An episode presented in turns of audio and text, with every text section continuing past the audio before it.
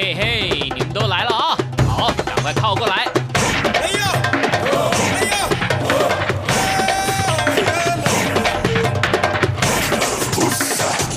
想了解台湾吗？一起来收听《台湾红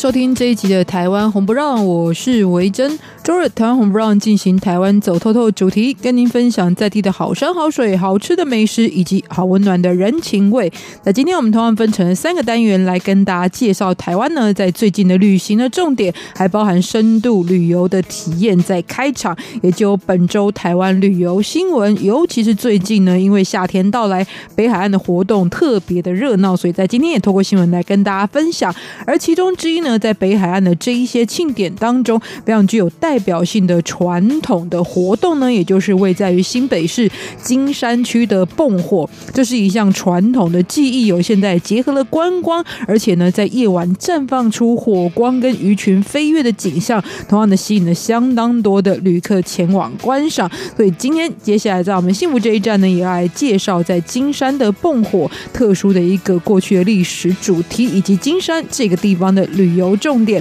今天的最后，从一首歌曲认识台湾的一个地方。今天我们来欣赏的作品呢，是提供我们源源不绝素材的，也就是对于台湾的地方人文风土创作，在歌曲里面有相当多描绘陈明章老师。好，一首歌曲叫做《基隆屿的港口》。那这首歌呢，所说的基隆，大家很多朋友都相当的认识哦，就是台湾最北端的一个城市。但是呢，基隆屿又专指呢，在基隆的外海上的一座岛屿哦。那么在行政区域呢，它是属于基隆市的中正区。中正区这个地方有非常多文史特色的遗迹，所以今天透过这个作品来跟大家分享在基隆市中正区的旅游亮点。那现在进行的就是本周台湾旅游新闻。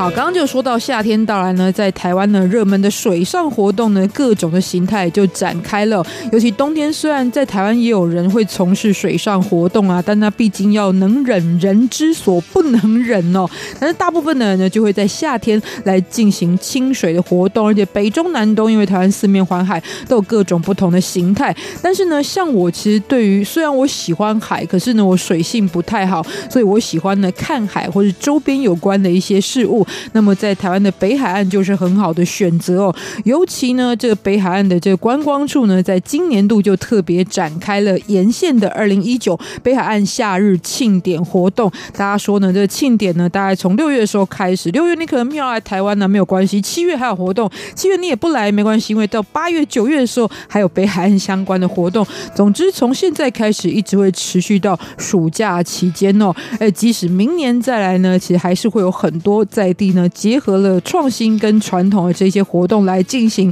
不过，先以今年来讲啊，这个整体的海洋庆典的活动呢，其实也结合了二零一九的小镇漫游年，还有宝岛仲夏节。所以，除了举办多次的这个多年来非常有口碑的金山沙滩的蹦火音乐季，还另外有和平岛的大地音乐季，以及大五轮星空饗宴这些庆典活动。同时，在今年呢，也增设了浪漫白沙湾沙滩生活节。那呈现了哪些主题，还有举办的时间，大约落在什么时候，也来跟大家分享。像是金山沙滩蹦火音乐季呢，其实蹦火是源自于我们待会会介绍，在金山当地非常传统但很有特色的一种捕鱼的方式哦，而且会看到呢灯火辉煌，鱼群跃出海面，在夜晚的一个情景。那也搭配这样传统的活动，所以举办这个音乐季是在六月二十二号的时候登场，而今年也第一次搭配了公益。净滩的活动，所以呢，在娱乐之余，也相当重视海洋环保的议题，以及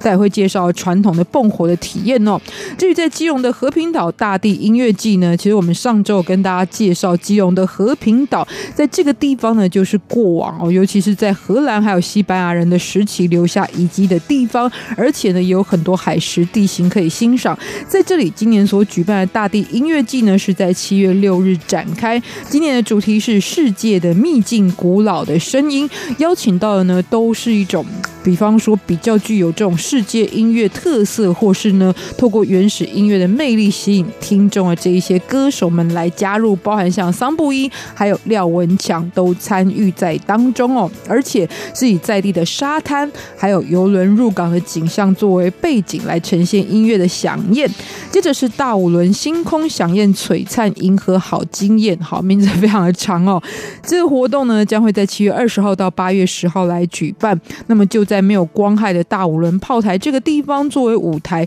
规划非常专业的天文解说还有观测的活动。那另外是浪漫的白沙滩沙滩生活节，这是在八月三十一号到九月一号这两天来举行，就与白沙湾的沙滩海景搭配很多呢，跟情侣尤其是新人哦结婚的新婚夫妻有关的浪漫活动，所以也凸显在地浪漫的特色。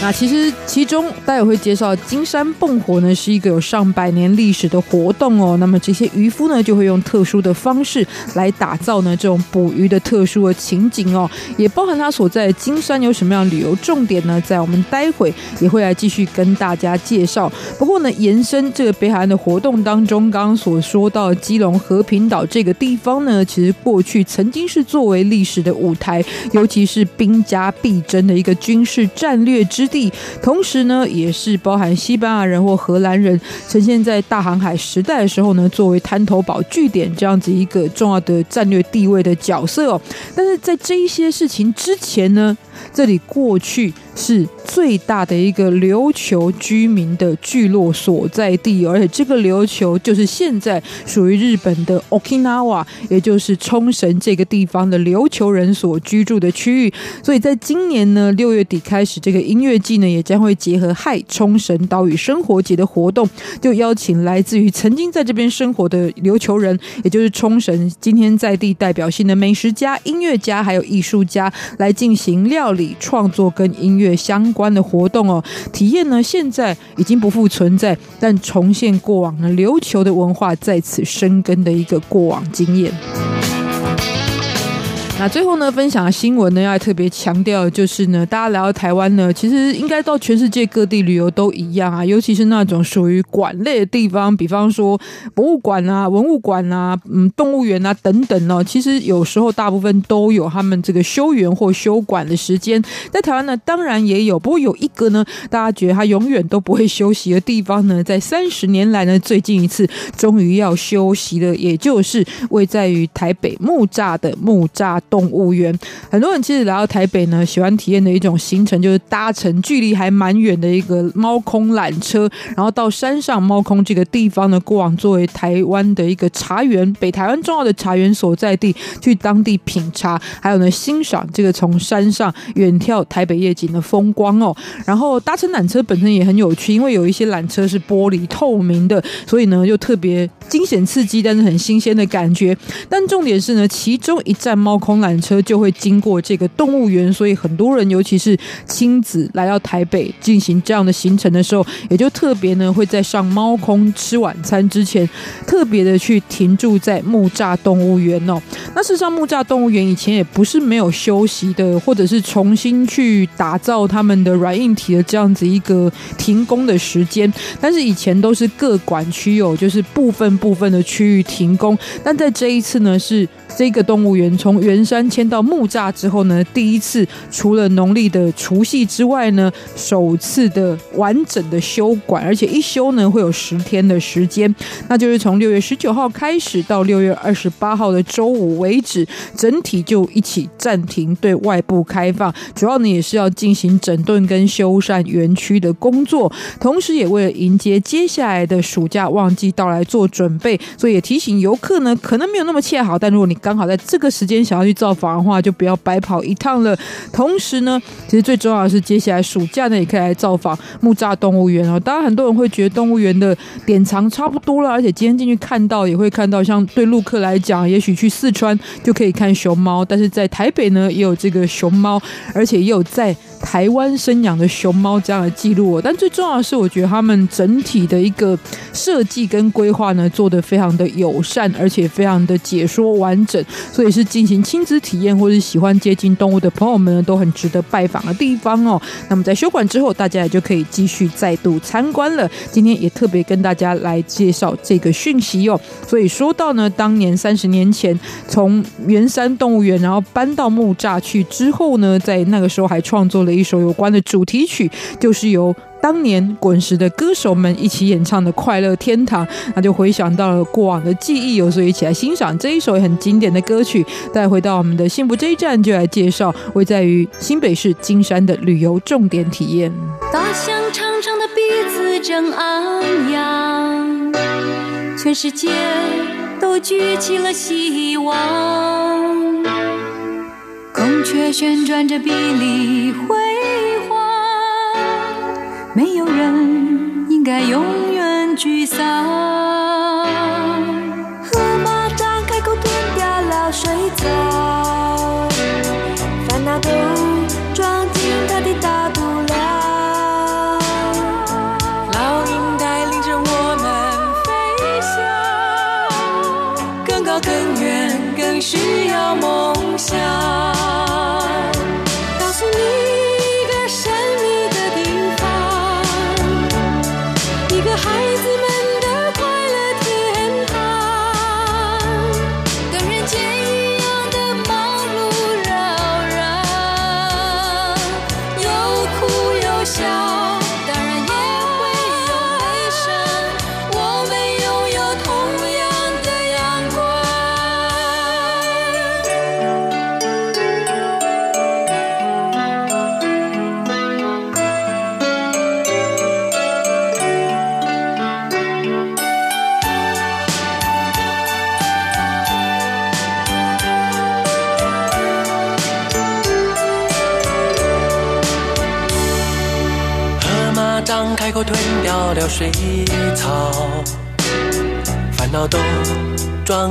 装进它的大肚量。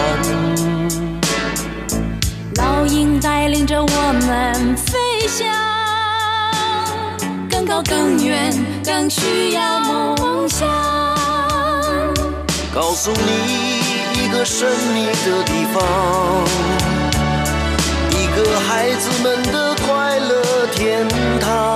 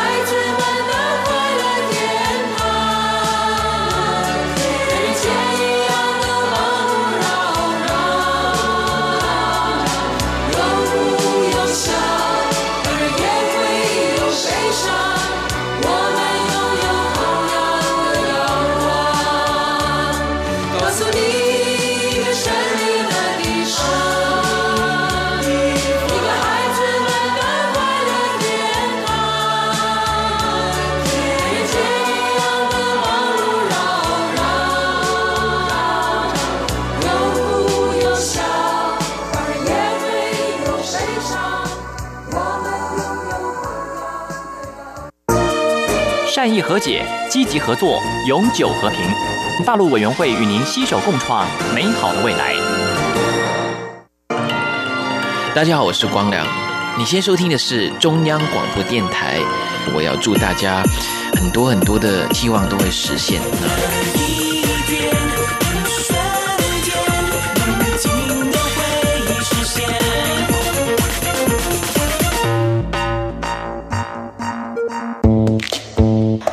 继续收听今天的台湾红不让，我是维珍。在刚刚的新闻当中，有跟大家分享啊，在这个夏天开始的时候呢，会在于北海岸有非常多的活动，而且我觉得北海岸最好的一个地方啊，就是如果你非常喜欢海洋，但是不是这么清水，就是像我一样不是这么安水性的人呢，事实上北海岸还有很多属于自然风光非常好看的地方，也许你不需要碰到水，却可以感受到当中包含气氛、包含历史氛围那刚刚说到其中一个呢，也是非常代表性的活动，就是金山蹦火节。今天也透过这个活动来介绍金山这个地方。欢迎到是我们旅游专家马继康老师。非常好，各位听众朋友，大家好。对啊，人们很喜欢说一句话嘛，就是如果金山银山的话呢，我就不要工作，每天在家里。哎，维生跟我想的一样啊。有台湾刚刚听到维生要介绍金山，我第一个想到的也是哇，金山银山，这一辈子吃穿都不愁了。好，所以大家会不会以前误认为？住在金金山的人都是坐拥金山的概念。对，其实金山这一个名称哈，它最早其实叫金包里啊。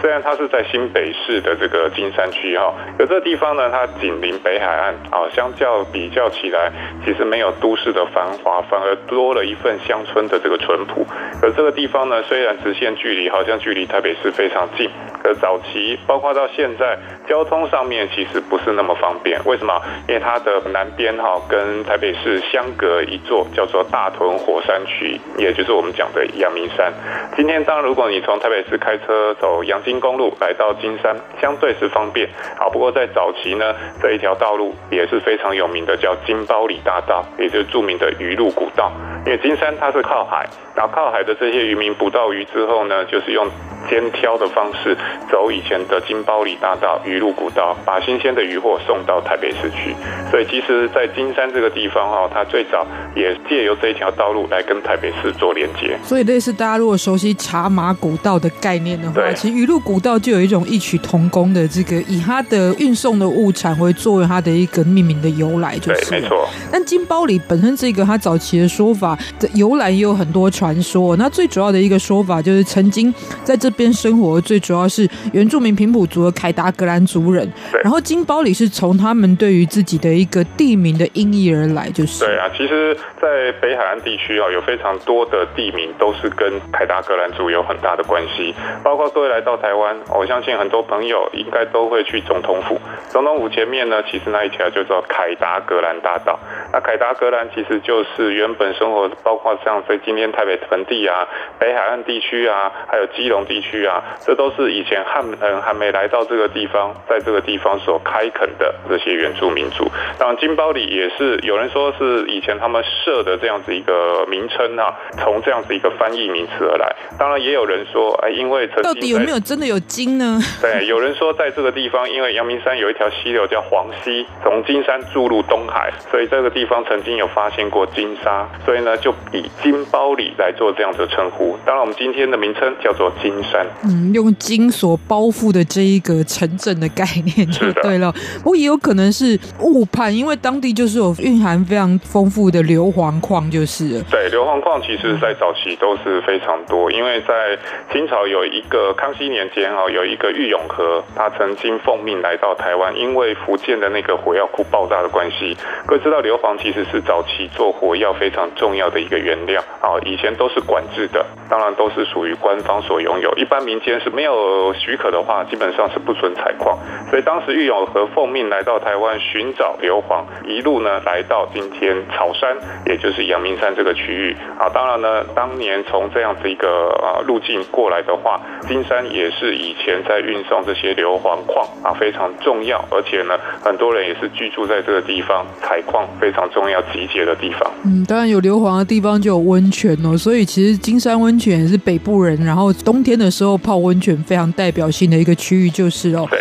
但虽然刚刚说到，其实它是一个交通途经的地方，不过事实上，大家可以看台湾现在其实老街的这样子一个旅游的行程也相当的热门。那通常会有老街，就是在早年会有街道出现，一定是有人们聚集，人们聚集，因为一定是有它的一个商业上的效益就是了。所以其实金山呢，作为过去得以发展成世界的一个很重要的历史背景，是不也就在于它是一个往来的要道，然后人们会在这边停泊？对啊，因为其实，在今天你看啊，我们要到北海岸公路啊，基本上它公路编号是台二线哈。那台二线呢，其实有两条公路的名称，一条呢是从基隆到金山，这一条我们通常把它叫做基金公路；另外呢，就是从淡水到金山，这一条我们把它叫做淡金公路。所以你看到，不管从基金、淡金，基本上金山它就是在北海岸的一个中间点。那很多人说啊，为什么同一条路不从基隆到淡水直接取名就好？啊，因为各位听听看哈，那个名称可能不是那么好听呐，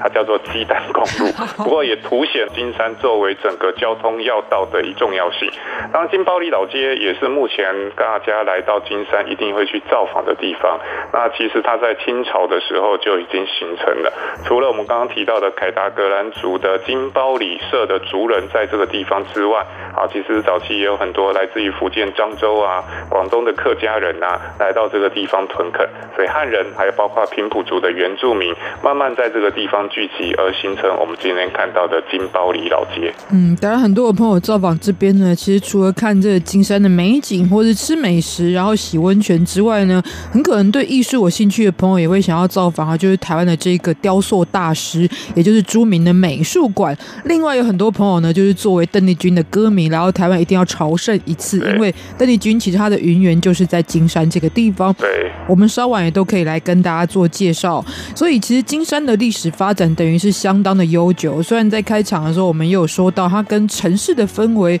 完全的不一样哦，加上它有渔业，所以有一种特别的休闲的气氛。但事实上，在过去作为一个北台湾城镇来说的话，也是非常具有历史上的重要地位。是金山，其实在台湾整个北部的一个历史当中。当然也有它的一个重要性，尤其呢也因为人潮聚集的关系。刚刚我们提到金包里这条街上面，来到这边，当然呢，哎，好吃的东西也是非常非常多的。所以在这个地方呢，过去就有一些跟它有关的俗谚，比方说有一句话就是“草山风”。竹子湖语还有金包里大陆哦，其实说的就是在这一个整个沿岸的地区呢，他们地方上的一个特色哦。但今天要来介绍的呢，是刚刚所说到，其实这里的渔业还是相当的发达，而也延伸出了一种捕鱼非常特殊的技术，也就是金山的蹦火节哦。待待会继续来跟大家介绍。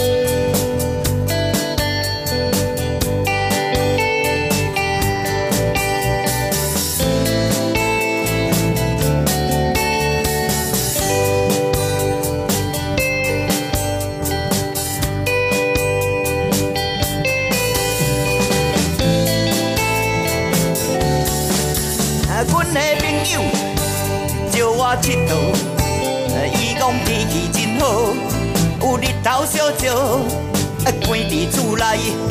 啊，心情真歹，问伊要做，伊讲凊彩拢好，找爱人啊做伴，说来去交我，啊心情快活，管伊压力有偌大，我讲北海岸，咱来去北海岸，为家人山，说来去宜兰山，啊顺续大家洗温泉，我讲北海岸，咱来去北海岸，为家人山，说来去宜兰山，啊来去扫洗冷泉。我头来转，规工佚佗，心情转好，有陪娘做伴，咱去北宜上山，啊来去地乡边啦，现代生活啊压力真大，找朋友做伴，说来去交换，换一个心情，啊毋惊压力有偌大哦。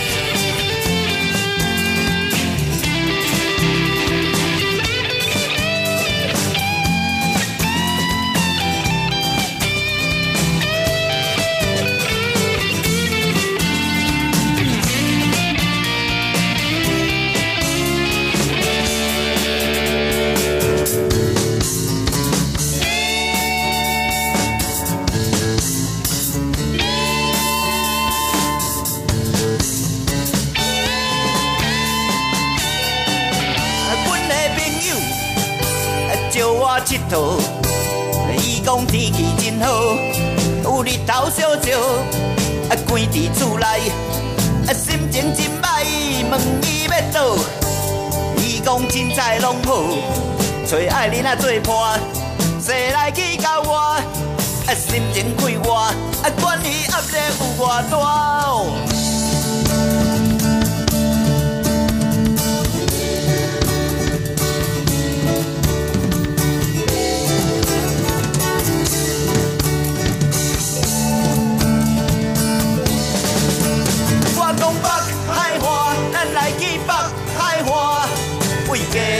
山，坐来去宜兰山，啊顺线大家洗温泉。我讲北海岸，咱来去北海岸。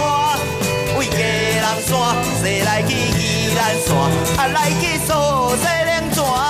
北海岸，咱来去北海岸。为家人山，坐来去宜兰山，啊顺线大家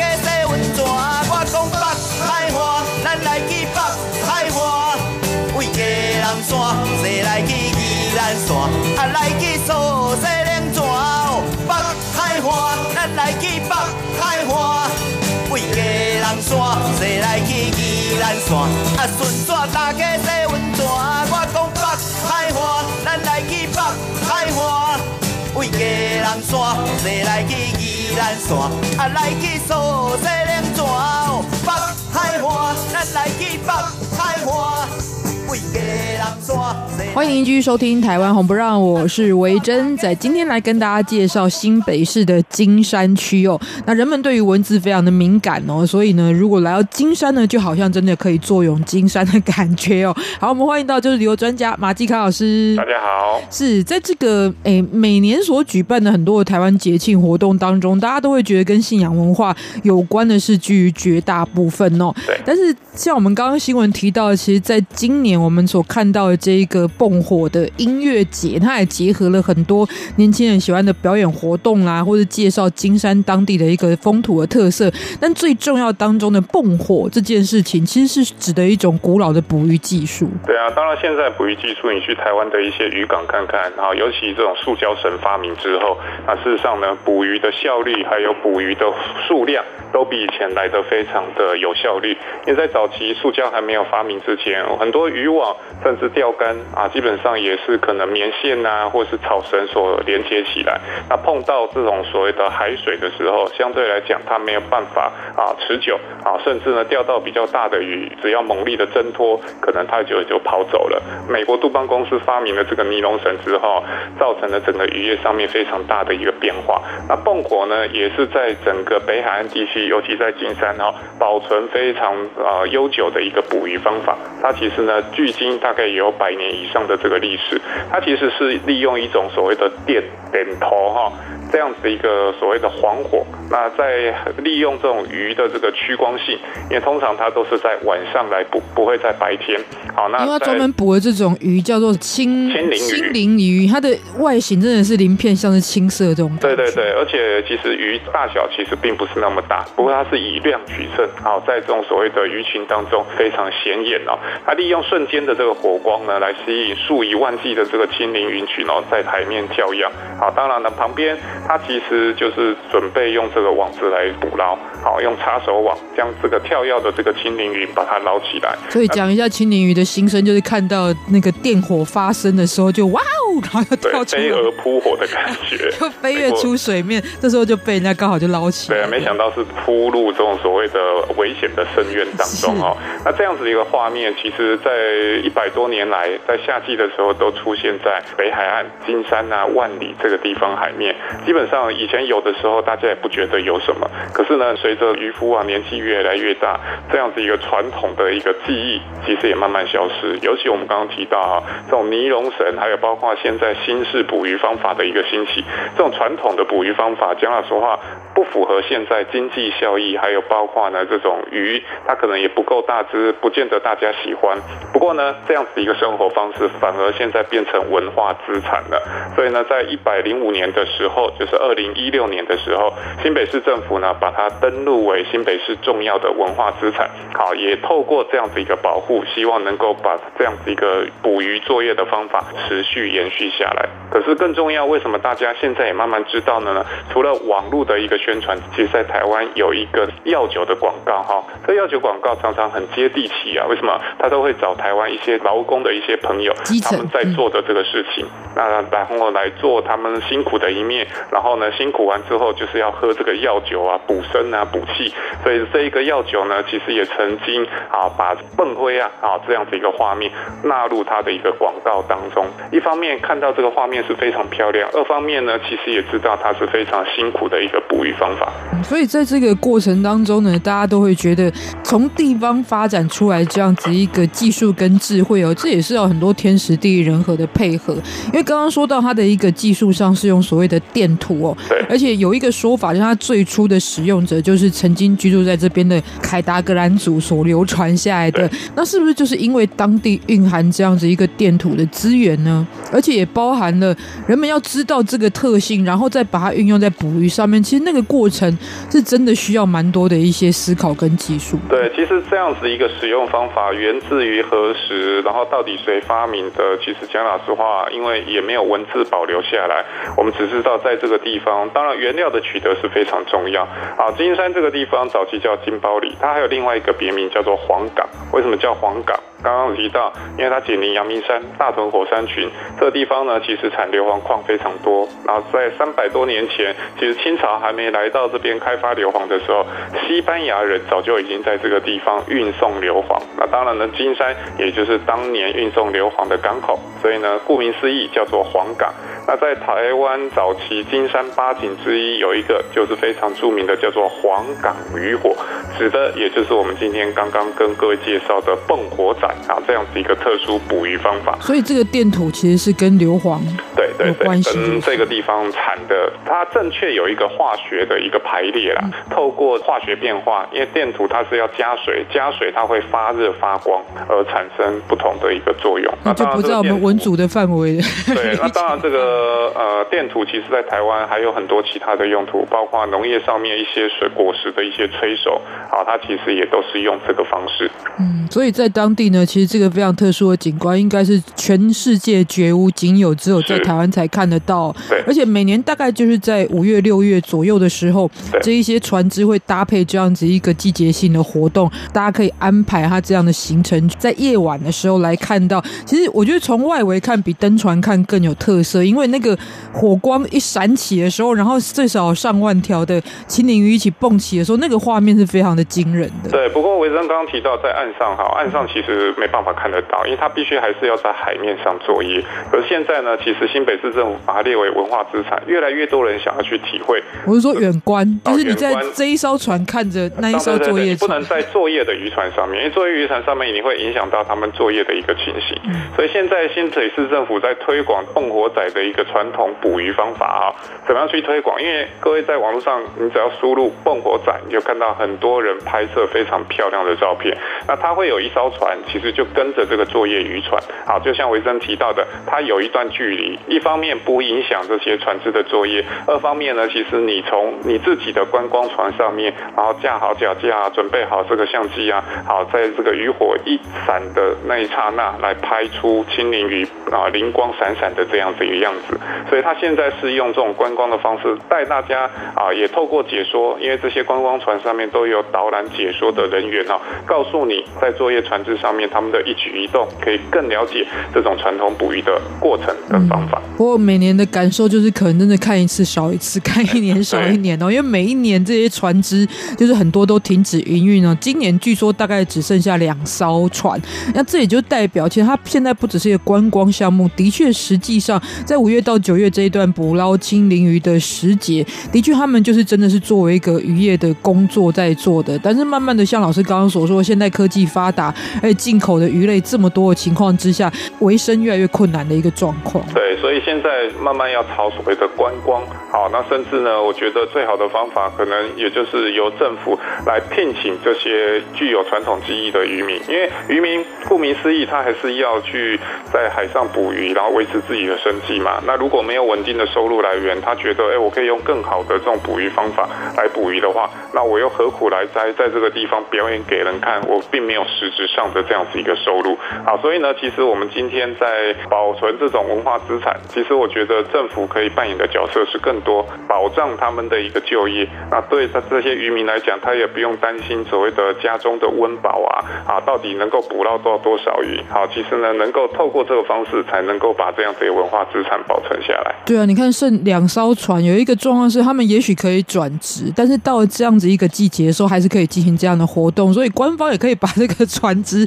就买下来，然后呢，就是到每一次举办的时节，还可以请这一些专家们来进行这样的活动哦。那这是我们的考量啊，将来也有可能朝向这个趋势。然后，不过总之呢，金山是有非常多可以去体验的一个在人文历史上以及自然景观上面的重点哦。老师还会推荐哪一些景点呢？先休息一下，待会再回来跟您介绍。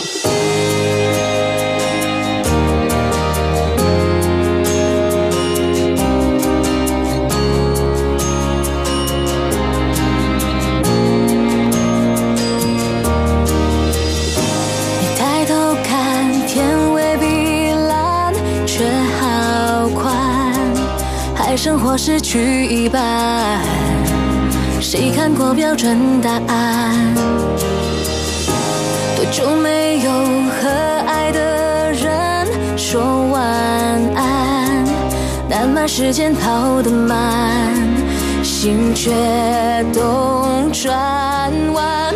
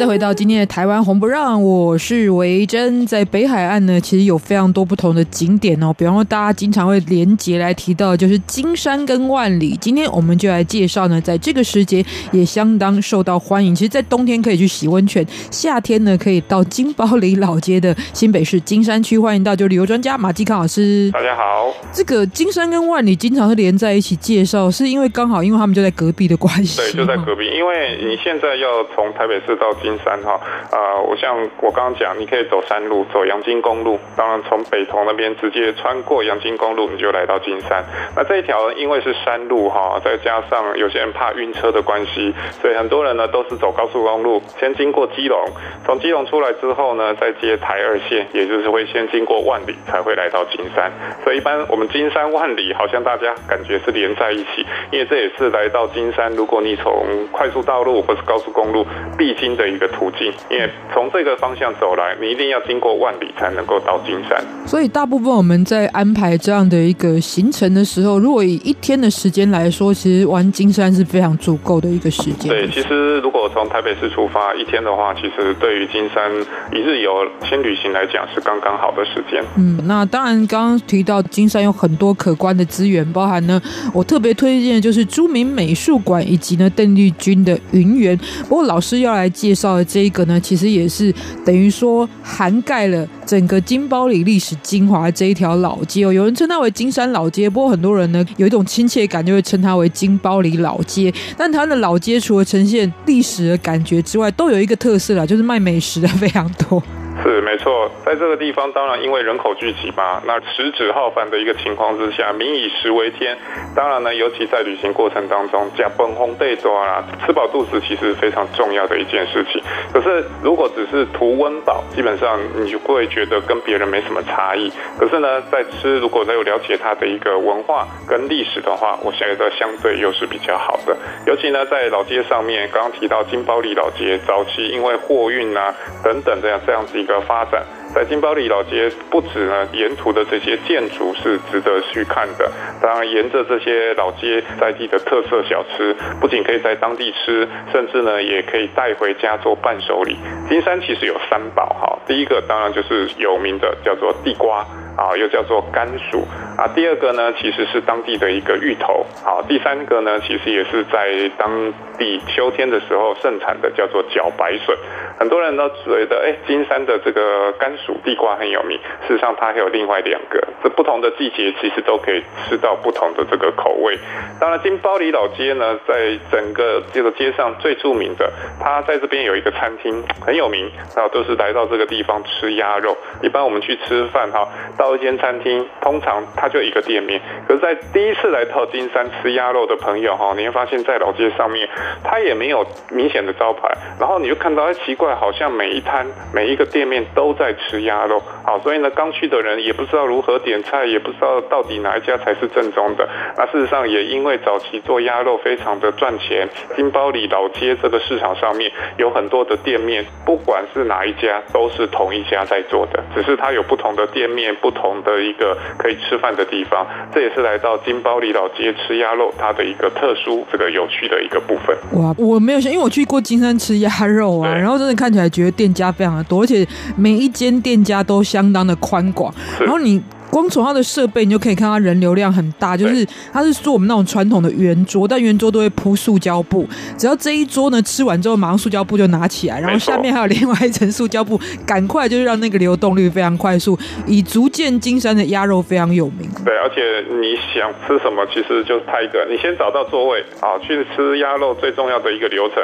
就先找到座位，坐好之后呢，你再派几个代表，哎，去那个餐厅啊、厨房那个地方拿菜。拿菜之后呢，哎，会有人来帮你算，哎，这一桌吃多少钱？所以每个人每一桌所吃的东西，其实根据自己的口味，也可以做不同的调整。可是为什么金山的鸭肉这么有名？它本身产鸭肉吗？呃，其实也是因为做的这个口味哈，因为原本在这个地方，它就是在当地的慈护宫，最早其实是卖面啊，跟这个鸭肉。那其实越卖，哎，生意越兴隆，再加上呢，很多口耳相传，这个地方呢，才慢慢的发展起来。其实这个金山并不产鸭肉，可是因为这一家做鸭肉的方法在整个北海岸地区相当特殊，所以才产生这样子一个状况。就跟你去石门，在北海岸地区有一个地方石门啊，石门那个地方呢，最有名的叫什么？叫肉粽。好，那这地方也不产糯米，可是为什么肉粽特别有名？原来在石门有一个十八王公庙，早期很多信徒去那边顺便买一个肉粽吃，发现这口味不错，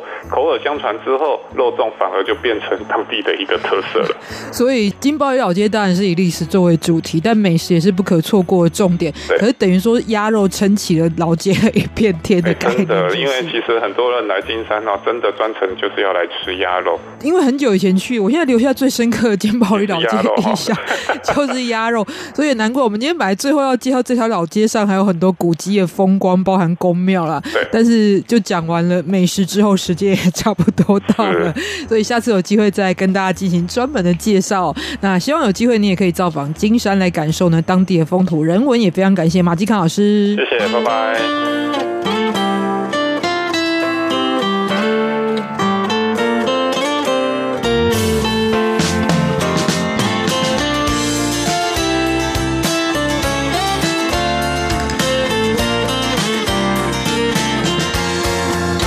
路灯没亮，天还没黑，我又坐回那靠窗的座位。明明是最熟悉的空间，最平凡的季节，怎么今天的空气有点甜？你开始怀疑是幻觉，洒在地上的光有点暧昧，幸福的感觉来自后面。不自觉头一回，不敢没事这一看我的天，牛仔裤帆布鞋，背包的 T 恤，小猪挖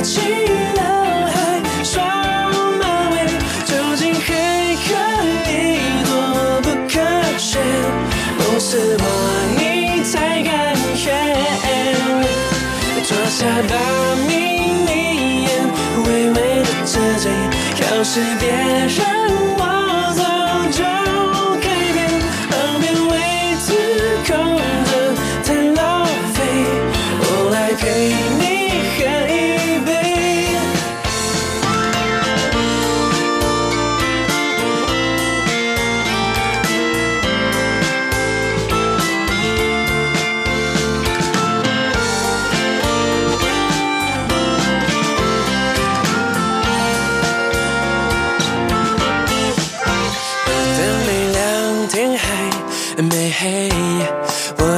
回那靠窗的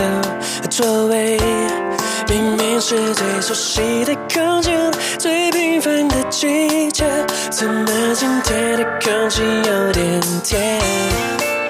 你开始怀疑是幻觉，洒在地上的光有点暧昧，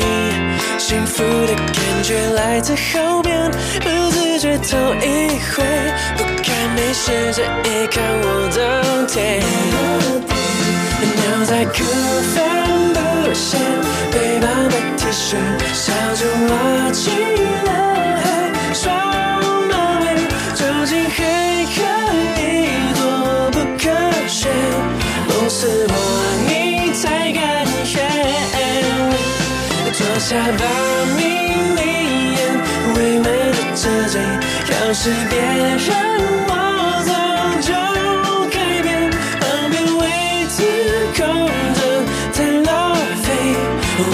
陪你喝一杯，该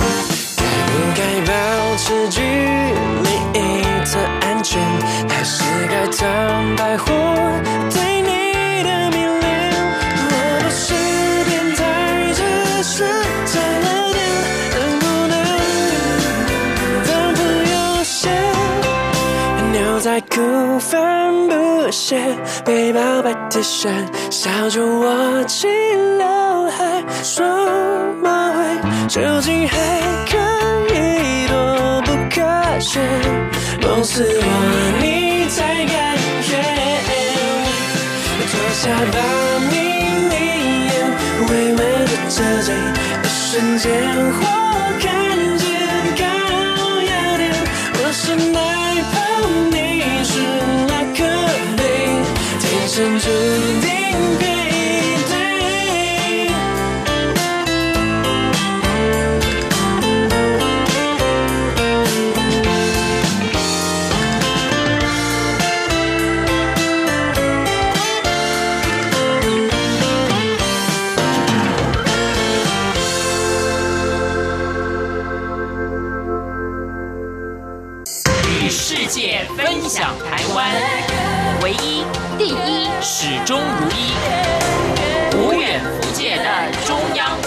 广播电台。Radio Taiwan International. Be the one. Be the only one. RTI. 中央广播电台。大家好，我是蔡琴。你的愿望是什么？我希望你每一个愿望都会成真。真荒唐，真荒唐，去设计未来的每一刻。您所继续收听的节目是《台湾红不让》，我是维珍。在我们今天进行最后一个单元——旅游放大镜，从一首歌曲认识台湾一个地方。今天要来介绍的就是基隆屿的港口这一首台语歌曲，来自于陈明章老师的作品哦。也介绍呢，基隆屿所在的行政区域就是基隆市中正区的一个历史变迁，还有旅游的亮点。那说基隆本身呢，其实它在早年的名称呢，就真的是养鸡的笼子。这样子一个写法哦，不过呢，它曾经在历史上呢也占有非常重要的一个地位，尤其是从明朝末年开始啊，像是在日本呢，当时的这一个掌权者就是丰臣秀吉呢，得知了基隆这一带蕴藏有非常丰富的硫磺矿之后呢，就曾经计划要出兵来谋夺这个区域，但是后来呢，就遭遇到了台风，所以应该是七月到八月的时候呢出兵的，最后是无功而返的状况，但是呢，也让基隆受到瞩目，开始成为很多外国势力的一个必争之地。到了一六二六年呢，西班牙人的远征队就从他们所占领的菲律宾吕宋这个地方来到了台湾，也就在当地的社寮岛，就是今天的和平岛这个地方呢，修筑了圣萨尔瓦多城作为基地。而后呢，原本是在南部这一带盘踞的荷兰人又北上之后，就驱逐了西班牙人，再次的占领了社寮岛呢，又成为荷兰人的势力范围。后来呢，一直到了清朝年间呢，基隆的开发更为迅速哦。包含了当地丰富的这一些矿产呢，除了硫磺矿之外呢，还有沙金跟煤矿等等，都是非常重要的资源。不过呢，也是在这个时候呢，由于过往的移民们用的这个非常的简便的基隆这个名称呢，文字上看起来比较不雅观，所以也正式改为现在我们所看到的基隆这个写法。基本的基，然后呢，隆盛的隆哦，一直呢对北台湾来说都是非常重要的一个港口的据点呢，而且在日本时期也纳入了基隆港的一个商业的建设，所以整体的经贸地位呢也相对提升，甚至超越呢在清朝时候最繁荣的淡水港，而且呢，也跟高雄港并列为台湾主要的两座商港之一。不过，在二次大战期间呢，也因为这样子一个包含了军事还有在商业上的重要性呢，所以也变成了一个标靶，就是当时美军轰炸的首要目标。所以一路看来呢，在历史上都有着自己非常独特被关注的地位。我今天所说的基隆屿呢，是位在于基隆外海的岛屿哦。然后有时候什么时候最常容易听到它的名字呢？就是在渔业气象播报的时候，因为这里的渔业也非常的发达。然后这一些渔民到外海去捕鱼的时候呢，就要知道海象的状况。所以呢，跟它一起并列的这个基隆外海的四大岛屿呢，包含还有棉花屿、彭佳屿以及花瓶屿，还加上了基隆屿呢，都是在以前台湾有渔业气象播报的时候呢，经常听听到的地方哦，那事实上整。个从地址来看，它就是火山岛屿哦，所以整体的景观上面呢，就是以海蚀的地形还有岩礁的壮观的情景呢，所引人注目。同时在岛上呢，其实有很多动植物的资源，包含呢像是有百合花，还有金花石蒜哦，都是有他们自己的花季。花季到的时候呢，也会吸引非常多的人来到此地观光哦。而且呢，它远观的整体基隆屿的景象呢，在夕阳西下的时候，相当的美丽。所以在日本时期呢，也被列为是基隆八景之一。不过特别的是呢，其实基隆屿上面现在是一座没有人居住的无人岛，但是曾经呢，也因为军事管制哦，所以是不能够有任何人呢，除了军方之外，没有人可以登上这一座岛屿。但是在二零零一年的时候呢，已经正式开放可以登岛观光。那当然也是在基隆呢，非常具有代表性的一个离岛的行程。那再来呢，也要推荐的是碧沙渔港哦。这个地方呢，位在于基隆的八斗子。那八斗子本身就是一个基隆非常具有年代传统的渔港的所在地哦。那主要呢，在这里就是提供了远洋拖钓渔船停泊的地方，同时在这几年也结合了观光的主题哦，变成了北台湾呢非常多的饕客想要吃价廉物美的海鲜的话呢，都会造访当地。所以呢，也是作为一个渔散的呃渔获的集散中心。那为什么我一定要推荐呢？因为我是一个从南部来的小孩，然后呢，对于南部的一些海鲜的集散地我很熟，但是对台北不熟。可是从什么时候开始知道很受欢迎呢？就是早年我们电台呢有蛮多的这些这个同事们哦，就是在假日的时候都会去碧沙渔港吃海鲜，然后呢，在礼拜一的时候就会分享，所以我一直很羡慕这件事情。所以后来呢，也真的自己亲身去体验了。那来到这边呢，也就会关注当地的一个地名的特色，尤其是八斗子这个说法。事实上，它是原著呃源自于过往在此地的平埔族、巴塞族的说法。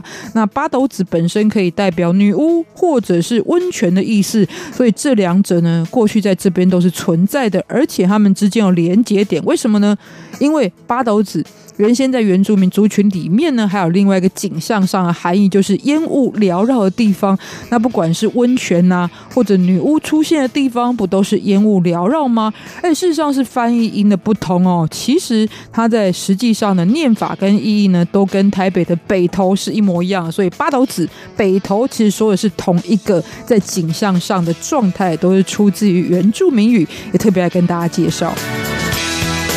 那当然，很多人造访此地也喜欢去的就是国立的海洋科技博物馆哦。那么跟屏东的海生馆、海洋生物博物馆呢，遥遥相对，变成了台湾两个呢传递海洋知识非常具有代表性的展馆呢，而且在整个的设置上面呢，都相当的专业哦。但是又可以深入浅出，让造访此地的这些朋友们对于海洋的一个神秘以及特殊的情境呢，有多有介绍哦。那跟海生馆稍微有一些区别，就是。因为台湾很多海洋专业的发展，包含海洋大学，都是在基隆这个地方哦。所以呢，这边的海科馆呢，也是以科技作为主题的博物馆。所以不止介绍海洋的主题，还包含海洋有关的工程、文化、深海影像的提供哦。对于这一个陌生未知的区域呢，能够有更多的认识跟了解哦。而且呢，由这个海科馆所规划在地的潮境公园呢，也是值得拜访的地方，因为在这边就可以远眺很多人喜欢去造访的基隆的九份这个地方。那此地呢，也有很多文史重点的区域，有包含呢这个有一座民族英雄墓，就是海门公园的所在地哦。那这就是作为过去在清法战争的时候，这一些牺牲的清朝的官兵所建造的。这曾经他们有被埋起来，但是后来呢，因为这个修筑道路的关系，在日治时期的时候呢，就被挖出来，然后呢就曝尸在野外。所以在地的这些士绅就号召地方民众，然后呢把他们整理之后呢，也特别的留下这样一个纪念的区域哦，或者呢，在中正区当地呢，也有很多类似炮台一些主题可以参观，包含很知名的就是二沙湾炮台，在这里入口呢，城门的牌匾就写着“海门天险”，也一直以来呢就代表基隆的一个特色。然后呢，这座炮台是在一八四一年就已经存在的时候，由当时的台湾兵备道姚营所建，而后呢，在一八八四年刘铭传也重新扩大修筑之后，样貌就一直。是保存在现在，而且这里也作为呢曾经跟英国还有法国交战的一个古战场的所在地，所以呢，当然特别具有历史的意义跟价值。今天也特别来跟大家介绍，最后一起来欣赏这首歌曲，就是陈明章老师的《基隆的》。港口，基隆屿的港口这首歌曲作品里面也要跟大家说再见了。不要忘记，任何问题都可以来信到三三八八 at @rti 点 org 点 tw，介绍更多台湾旅行、生活、人事物。下周同一时间，台湾红不让，台湾走透透，跟您空中再见喽，拜拜。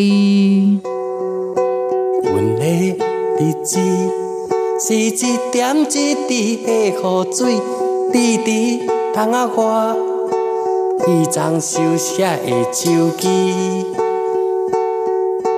阮的一生是起起落落的风雨，行过火车站，行到观音仔的面前，故乡海边的山，画着阮。阮少年时代的梦，故乡山顶的月，是阮写予爱你那的背。思念是一条路，这呢啊远，行过都市的生活。你敢袂酸？思念是一条路，这呢啊远，一个看到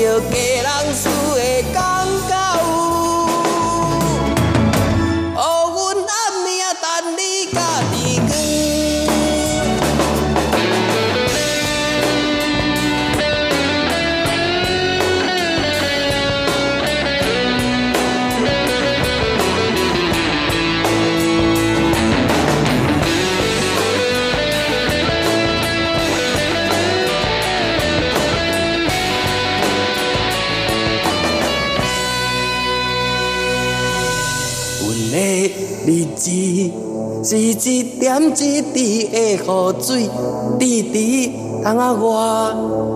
彼张相思啊的手机。阮的一生